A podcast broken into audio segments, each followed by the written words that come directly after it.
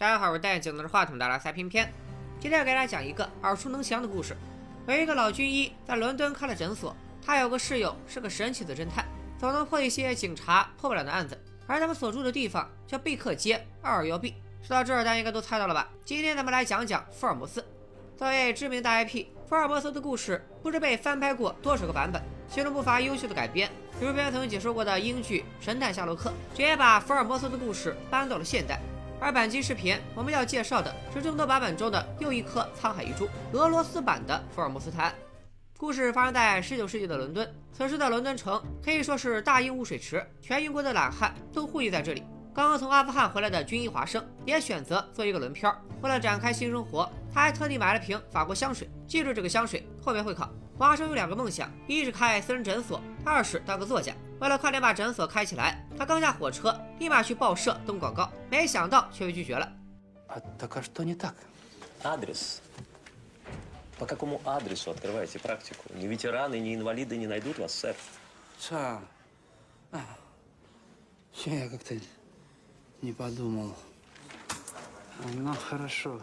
听着这米字旗老伦敦人说一声“哈拉少”，这味儿可真是盖了帽了。华生刚到伦敦，连住的地方都没找到，也就没有诊所地址。而正在他找房子的时候，恰巧就听见了街上有人喊一声。走近一看，一个人躺在地上呻吟，这是咋回事呢？时间倒退回几十分钟前，一个叫白金酒吧的破酒馆迎来了一位格格不入的贵妇，她是海军上将的遗孀，妥妥的体面人，我们就叫她寡姐。寡姐来这儿是要见一个二百斤的大力士，名叫彼得·加利，因为心狠手辣，也被叫做黑彼得。在这里，我们叫他老黑。老黑以前是寡姐亡夫船上的水手，后来他做大做强，成了一艘捕鲸船的船长。他们在这里见面要干嘛呢？只见老黑拿出一封信交给寡姐，可寡姐一边把信烧了，一边质问老黑：“怎么才一封信？你那不是有一沓吗？全给我拿出来！”而老黑就很坦荡了：“我是在勒索你啊！你不给钱，我当然不会把信全给你。”寡姐的跟班气得想直接动手抢，但尴尬的是他打不过老黑，于是俩人只好先扯为敬。不过所有人都没有注意到，酒吧里还有一个贼眉鼠眼的小偷，正像老歪脖子树一样盯着他们的一举一动。小偷跟着老黑来到街上，仅仅是打了一个照面，就把一件沾着红丝带的东西给顺走了，看样子像是老黑勒索寡姐的信件。可小偷还没来得及得意，突然就倒在大街上发出惨叫。路上行人见到后大声呼救，华生被这听见呼救声才赶了过来。好了，时间线收束了。在华生赶到之前，已经有一个眼镜仔到场了。估计大家都猜到了，这个眼镜仔就是大名鼎鼎的夏洛克·福尔摩斯。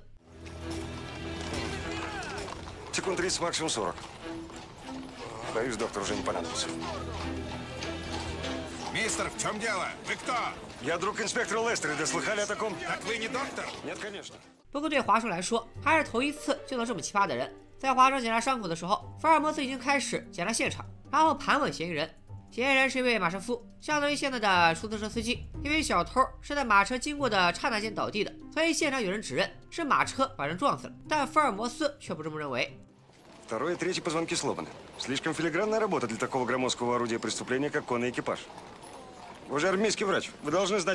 所以他断定这绝不是交通事故，而是蓄意谋杀。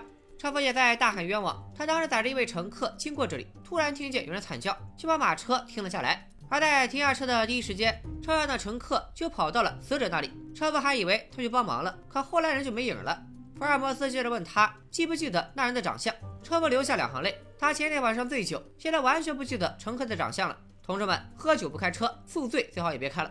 车夫只记得此人缺了一根手指，我们可以叫这位乘客九指。经过一番思考，福尔摩斯表示九指才是凶手。当时九指坐在马车里，在靠近死者的刹那，他打开车门，伸出凶器，对着死者的脖子来了一下子。而死者外翻的口袋证明，九指下车之后把死者身上翻了一遍，所以他应该是为了找什么东西才杀人。至于具体是什么东西，有没有被拿走，暂时不得而知。另外，死者的手里紧紧攥着一枚扣子，应该是在挣扎时从九指的衣服上拽下来的，还有可能可以证明九指的真正身份。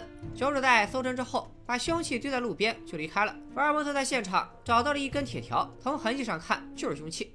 最终，警察把现场收拾干净，福尔摩斯和华生也被打包带回警局。在做记录的时候，福尔摩斯请求华生伪造一下证词，就说自己看到的那个凶手是一个高个子、宽肩膀、穿海员大衣的男人。华生不解其意，福尔摩斯信誓旦旦地表示，凶手一定就长这样，并且告诉华生，如果不这么说，那个无辜的车夫很有可能就被这帮废物警察标榜成了凶手。但华生是个有信仰、有道德的军医，自然没有同意。探长老雷来到警局后，对福尔摩斯没有一点好脸色。на это пустяшное дело драгоценное время Скотланд-Ярда. Знаете ли вы, почему этот труп находится здесь, в участке?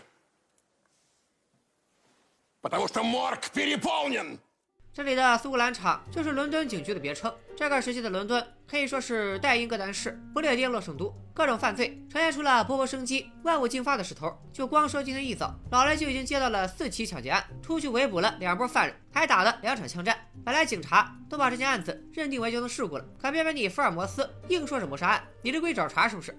老雷本来就不累查案，在辨别了死者的身份是小偷以后，更是决心把案子做成交通肇事。这样不光少了一桩杀人案，而且和小偷相关的一系列案子都能结案了，简直就是萤火虫碰电网，赢麻了。于是局长把福尔摩斯赶出去，准备把交通肇事的罪名栽到车夫身上。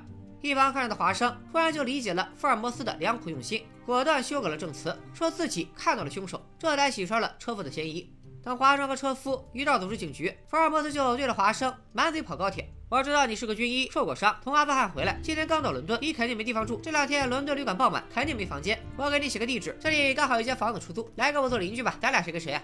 说完就走了，独留华生一脸蒙圈。不过这对华生来说也算是瞌睡时递枕头，起码解决了开诊所没地址的问题。他果断回到报社，把刚刚你打出去的广告打上了，诊所的地址就定在贝克街二二幺 B。而在华生真正上门时，遇到了这么件趣事。开门的老太太误认为他是福尔摩斯的小提琴家教。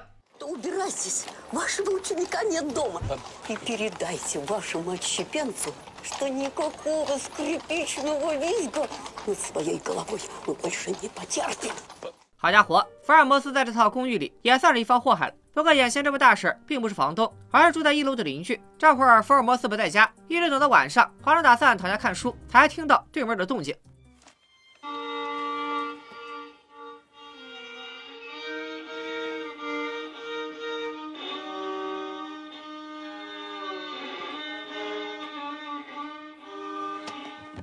是不是觉得邻居们太有礼貌？锯木头应该没这么难听吧？就在华生打算上门的时候，锯木头的声音突然没了。只见福尔摩斯打扮成邋遢的样子，鬼鬼祟祟的出了门。出于好奇，华生尾随其后，发现福尔摩斯来到一家酒吧，正是开头提到的白金酒吧。华生看见他与几个水手喝酒聊天，并且进行了友好的交流，然后就被托死狗一样拉出来打。不过既然被华生撞上了，那就只能给流氓们小刀拉屁股开开眼了。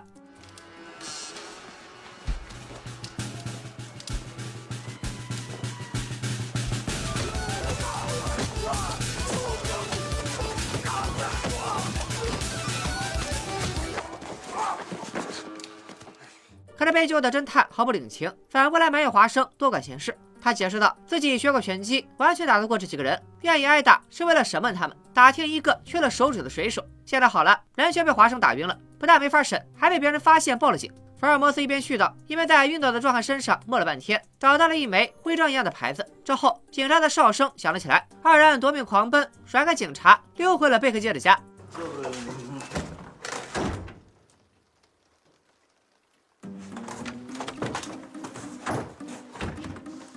华生终于有机会问出自己的疑问。这年头又没有大数据，福尔摩斯是怎么知道他的身份的？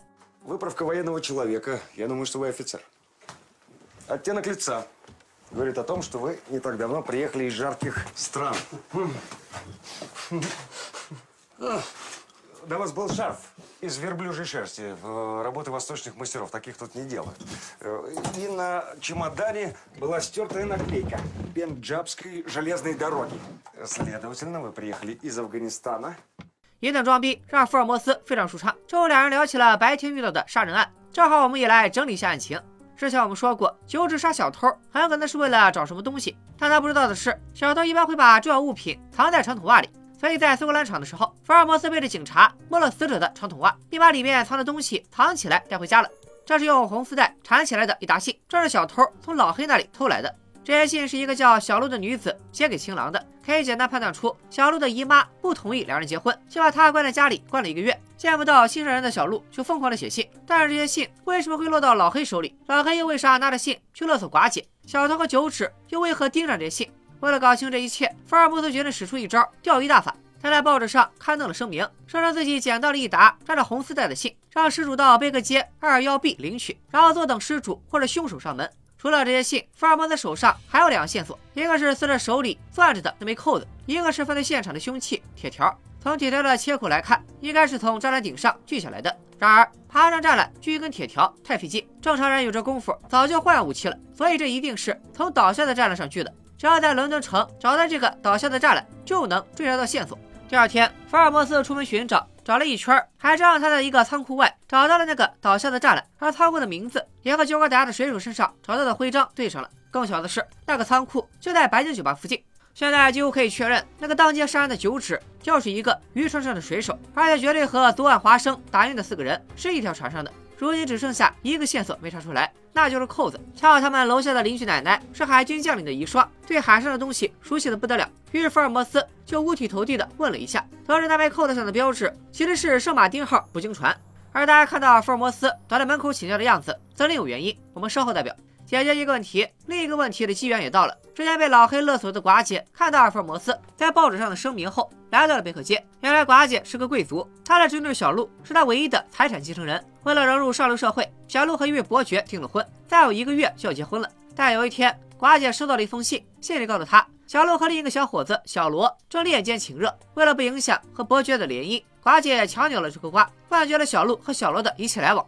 而小鹿被禁足后，就开始疯狂写情书，并且派到了房间的佣人去送信，一连写了十二封都没有回应，因为佣人根本没有替他送信，而是自己保存了起来。无巧不成书，这个女佣就是老黑的媳妇儿。于是不久后，寡姐就收到了老黑的敲诈，要求他支付一千五百英镑换取这些信，否则就把小鹿的私情公布出去。无巧不成书，听完寡姐的遭遇，福尔摩斯接过了这桩生意。信一共有十二封，除了他手上的，还有一半下落不明。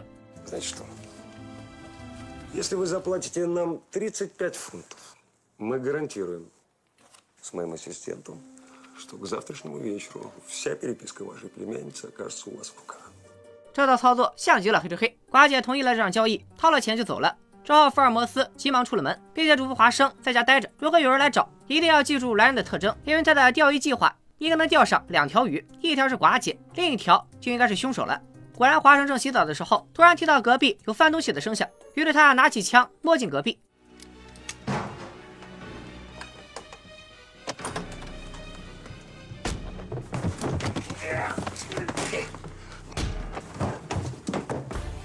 华生慌忙站起来，衣衫不整，光着脚追了出去，爬上了那个袭击者的马车，来到一处房屋，趴在窗外偷听屋里的动静。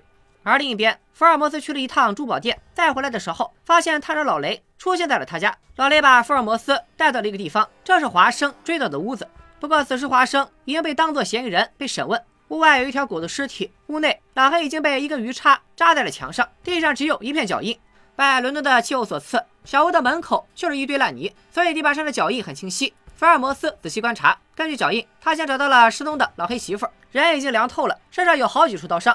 然后福尔摩斯判断老黑在这儿接待了一位客人。而且很熟，两个人喝了酒，碎了的杯子证明他们谈崩了，开打了。酒瓶里的酒量说明老黑当时已经喝醉，根本打不过对手。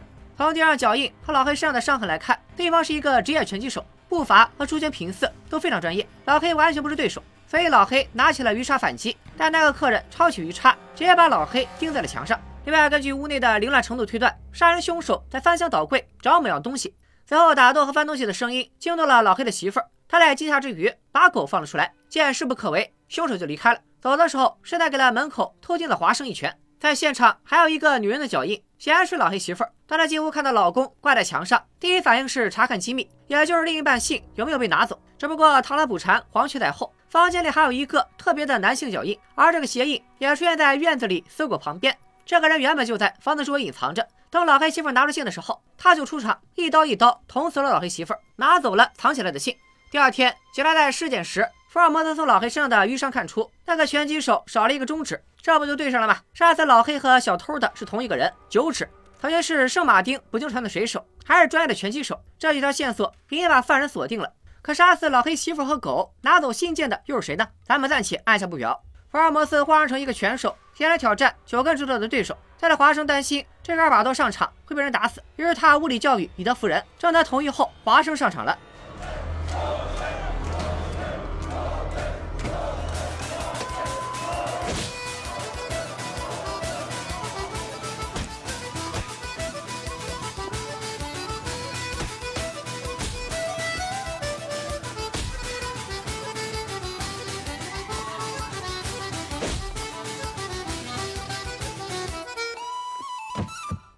把九指打趴下后，警察趁机冲进来抓人。在警察的马车上，九指疑惑自己为什么被抓，而老雷却回答是背后的雇主出卖了他。作为污点证人，雇主已经被免除惩罚了。九指听完十分愤怒，他找到机会打倒警察逃跑了。而这其实是福尔摩斯和老雷的钓鱼计划，为了就是跟着九指找出幕后的雇主。趁着九指逃跑这段时间，福尔摩斯和华生来到了寡姐家，给寡姐一个调查结果。巧的是，寡姐把小罗也叫来了。小情侣见面比过年还高兴。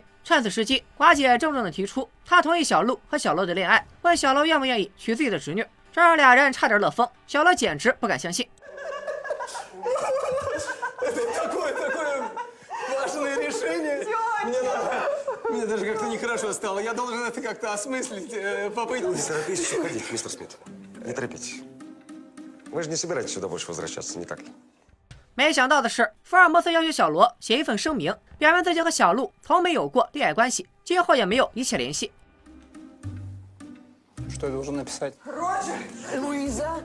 奇了怪了，为什么小罗会这么爽快的答应呢？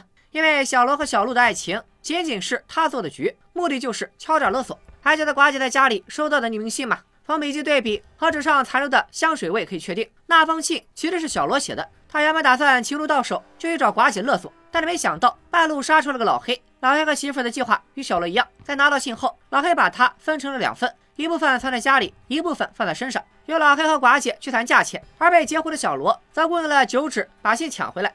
没想到小偷偷走了老黑身上的信，九指先杀小偷，再入室抢劫，最后杀了老黑，都没有找到信。而那个杀了老黑媳妇和狗，拿走另一半信的人，应该就是小罗。因为杀人现场留下了一张手帕，上面有很强的法国香水味，恰巧福尔摩斯和华生对这种香水味很熟悉，正是小罗身上的味道。但这样的证据并不能把案子锤死。最终，福尔摩斯放小罗离开，并且给了他一句忠告：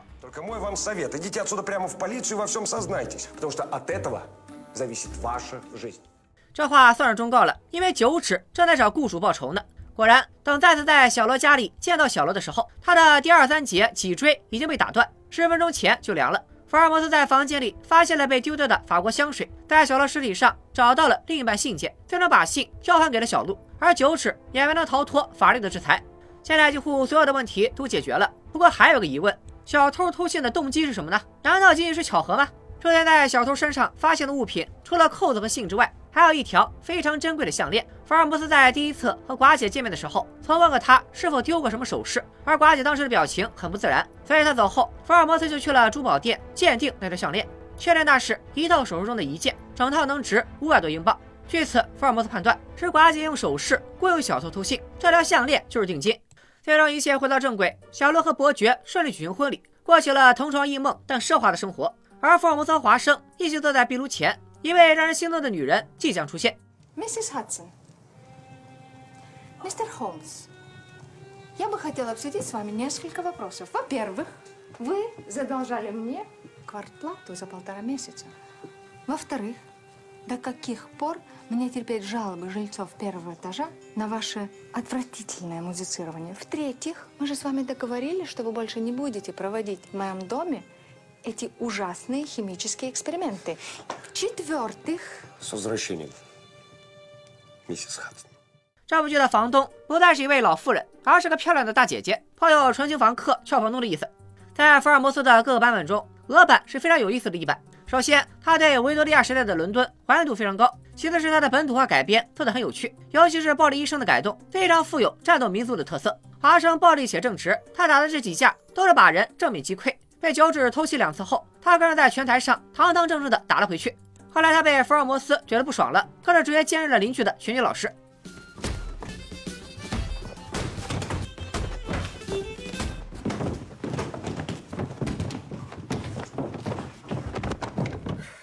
现在知道为什么福尔摩斯会五体投地了吧？这部剧里的华生除了武力值高，情商和智商都不低。本期故事里，华生有两次在发现问题时果断尾随跟踪，虽然没起到什么作用，但是这份决断力已经是一流的。在上拳台时，他果断打晕福尔摩斯，换自己上，简直是把靠谱俩字贴在了脑门上。这些都使得华生这个角色前所未有的丰满立体了起来。相比起华生的可靠，福尔摩斯却有种亦正亦邪的感觉。他会为了挣钱而向警方隐藏证据，也会借暴徒的手送掉小罗的性命。从头到尾，福尔摩斯都没有信任过警察，也没想过把犯人绳之以法。而在他的设计之下，罪有应得之人全都死了，幕后的丑闻也被隐藏了下来。他不是一个正派人物，也绝不是个绅士，在他身上透露出痞贱的感觉，反倒让人觉得亲切，就像自己认识的一个渐渐的损友。虽然嫌弃，但并不厌恶他。所以每次看到华生锤福尔摩斯的时候，我都会感觉十分畅快。而这部剧另一个亮点就是不卖腐，尤其是福尔摩斯，人家心里是有人的。之前我提过让大家记录香水这个知识点，并不只是在最终破案的时候用到了。在剧中，福尔摩斯对这种法国香水味非常敏感，也非常排斥。Прошу, пожалуйста, пощадите мой нос. Выбросьте и больше никогда не покупайте. Французский парфюм Ля Жавиаль. Им пользуются только жиголы и сутенеры.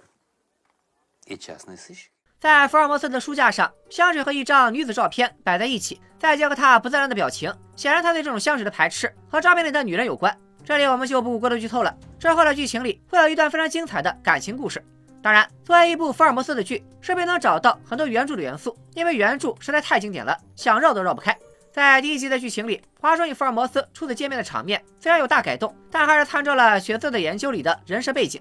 而老黑被称为黑彼得，勒索奈尔根家的钱，最后被自己的船员用鱼叉钉在墙上，也是参照了原著黑彼得的设定。小乐勾引小鹿，趁机勒索的做法，原型来自于身份案，拿着信件威胁搞黄小鹿与伯爵的婚礼。这种做法类似于波西米亚丑闻，还隐有米尔顿案的影子，可见编剧对原著的熟悉程度非常高。整体来说，这部剧有忠于原著的情怀，也有对原著的颠覆，不过改编都很合理，让人眼前一亮。当然，作为福尔摩斯剧，还有一个灵魂人物不得不提。那就是死对头莫里亚蒂了。其实真正的莫里亚蒂在这期视频里出现过，我想大家肯定没有猜到。反正我第一次看剧的时候，根本没想到是他。从第二季开始，侦探与莫教授的宿命对决会一点点拉开帷幕，福尔摩斯将从迷雾中抽丝剥茧，一步步抓住莫里亚蒂的踪影。总之，不同于那些虎头蛇尾的电视剧，这部剧的案件精彩程度是随着集数稳步上扬。福尔摩斯与莫里亚蒂也会越玩越大。比如在第二季的一开始，就是一场团伙暴力枪杀案。而华生的战友也被牵扯其中，他们自己也险些丧命。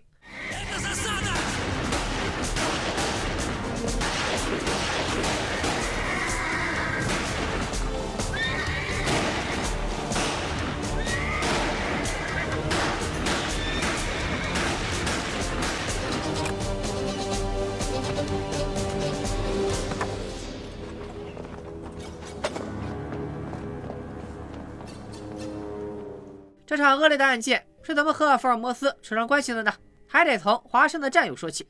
这天，贝克街 221B 突然来了位病人，华生认出这人叫腿哥，他肚子上被划开一道口子，血流的到处都是。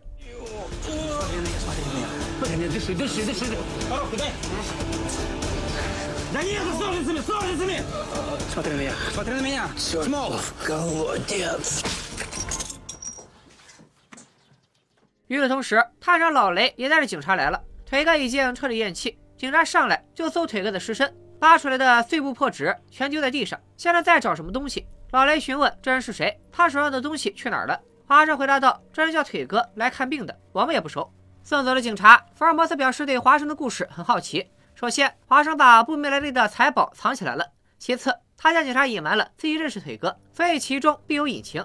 于是轮到华生讲他的故事。腿哥是华生的战友，有一次两人被敌人抓住了，为了防止逃跑，敌人要给他俩带上脚镣，可翻遍了整个营地也只有一副脚镣，所以仁慈的敌人就让他俩剪刀石头布，挑出一个人把腿砍了。结果大家都看到了，肯定是华生上的脚镣，腿哥被砍了一条腿。至于华生为什么要把一袋的宝贝藏起来，因为如果把财宝交到警察手里，警察肯定认为腿哥是抢劫犯，而华生坚决不相信腿哥会犯罪，他宁愿认为腿哥是为了保护这些财宝而牺牲的。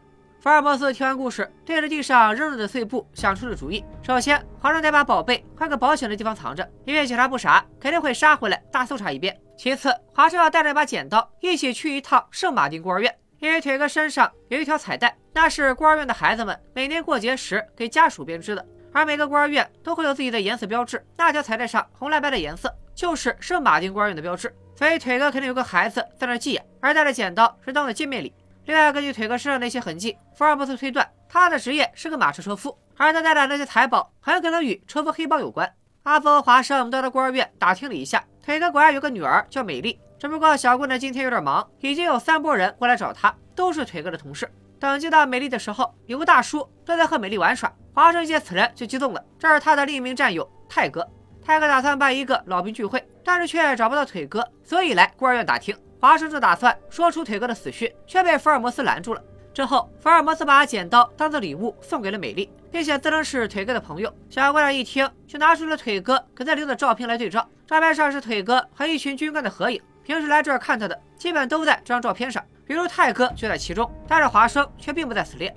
泰哥解释，拍照片的时候华生还没入伍，所以没有他。不过照片里的人，华生大多都认识，就对边上的一个模糊不清的人不记得。可偏偏福尔摩斯对这个人很感兴趣。问了半天泰哥才想起来此人好像是个大学教授但具体情况想不起来了。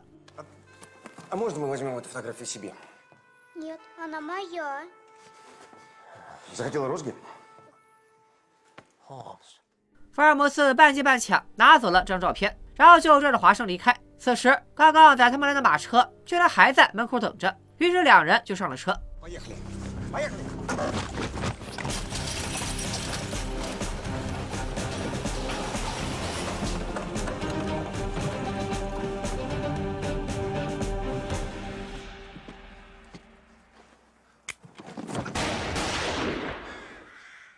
福尔摩斯和华生是死是活该怎样逃出魔爪莫里亚蒂又和这件案子有什么关系呢？